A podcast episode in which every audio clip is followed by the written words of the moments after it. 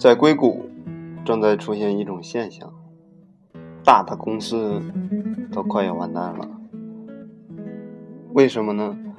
因为一旦大组织出现，它的创新效率一定会下降。逻辑思维现在有一百多人，我们已经感觉不堪重负了。当我不能随时坐下来跟每个人聊天时，我知道。思想流已经在凝滞了。过去大公司拯救自己的方法是什么？买。我有钱，但凡行业里出现一些不错的小公司，买了就是。到了二零一六年，硅谷已经出现了一种哀叹：来不及。一家公司从自家车库创意开干到上市或者获得几十亿美金的估值。往往只有一年，大公司来不及买。为什么会这么快？因为现在开公司不必什么都自己干了，通过共同协作，可以迅速拼接出一个协作体系。这个体系的成长效率是惊人的。凝结资源，形成协作，成为这个时代最重要的方式。如果重新理解工业时代，就是共同体的黄昏。对人的控制几乎到了最弱的一环。为什么在工业时代出现了一门显学是管理学？因为再想控制一个稳定的共同体变得极其困难。而进入互联网时代，一个明显的趋势就是公司已经慢慢变成了联盟。我们公司著名的 CEO 托布花没有上过大学，十九岁就创办了一家咨询公司。两年前，我们一起合作创业。托布花做 CEO 有一个很重要的特点，就是不允许这个公司有任何一条规矩。所以，我们公司没有规矩，从上班时间到团队 KPI 一概没有。这一点我极其赞成，因为这家公司不能坐牢。我们为什么让别人觉得有一点妖气？因为我们在基因上和别人不一样。我们是。为数不多的以人为核心的成长起来的企业，我们不能让这家公司定型，所以到现在也没有层级，没有部门，所有活动，所有人都是按照事儿来组织起来的。比如说做读书会，临时成立一个小组，托布花批一批预算，有人接受就接着走，自己在公司找人，谁愿意跟你干？你怎么分钱？甚至你到外面找人拿预算都随你。我们甚至极端到这种情况：每一个员工都可以请别人吃饭，你只要觉得是为了公司就报销，不设限额，没有任何手续和阻碍。如果你要给员工设限额，就是不信任他。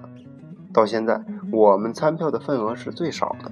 如果一个人连餐票都要占公司的便宜，他在平时工作中早就暴露出其他的问题了。我们相信人，人是有廉耻心的，会关注自己的公司声誉，这是我们的假设。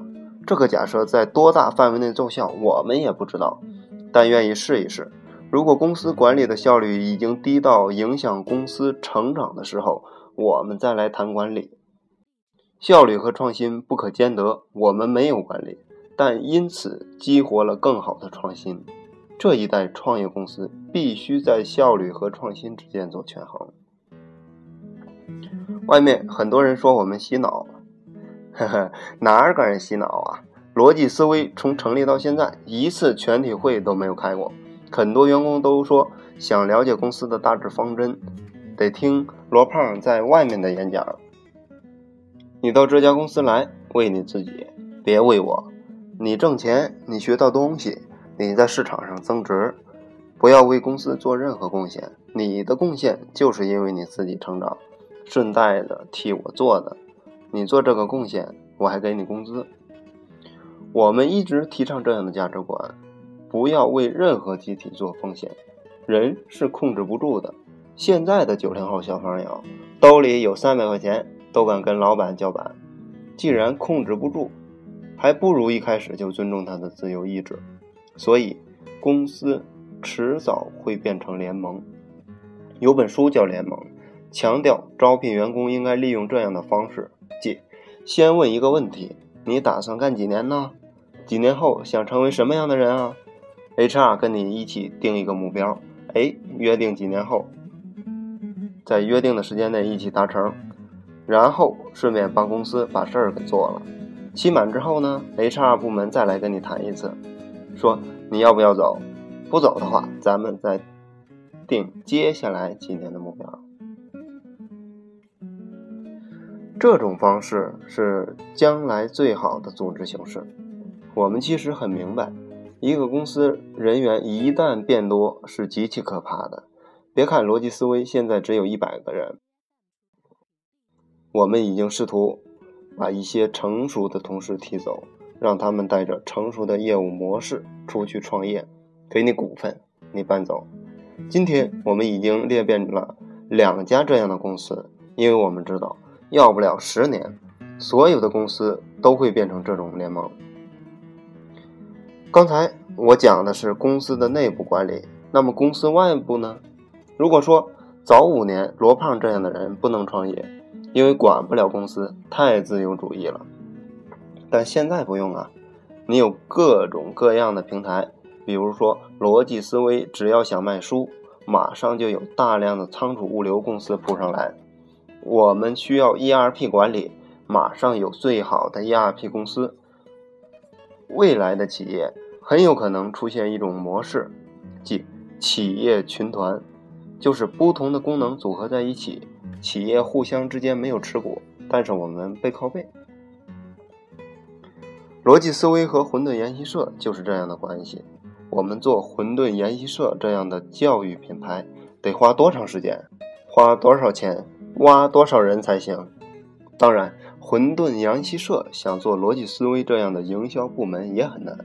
不如大家合作，我们互相不持股。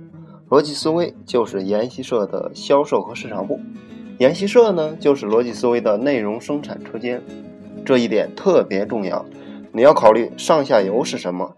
最近有一篇文章是关于保洁的，朋友圈有一个评论很有意思：保洁公司如果衰落，是因为上下游产业链出了问题。原来的销售呢是建立在上游的广告渠道。是电视，下游的销售渠道是沃尔玛。现在这两个渠道都在衰落，所以保洁不行了。上下游力量的不同导致了根本的不同。你去做一个企业和创新，如果是孤胆英雄，要摆脱人类的一切协作，独自崛起，这是不可能的。很多场合，我跟朋友讲一句话：判断做一件事儿对。或者是不对，其实只有一个微妙的评判方法，即刚开始做事儿是左右逢源的，那么这个事儿肯定就是对的。如果说你做一件事儿只有你自己相信，要么错了，要么早了，因为上下游没有人会愿意帮你，而社会是一个协作分工体系，就这么简单。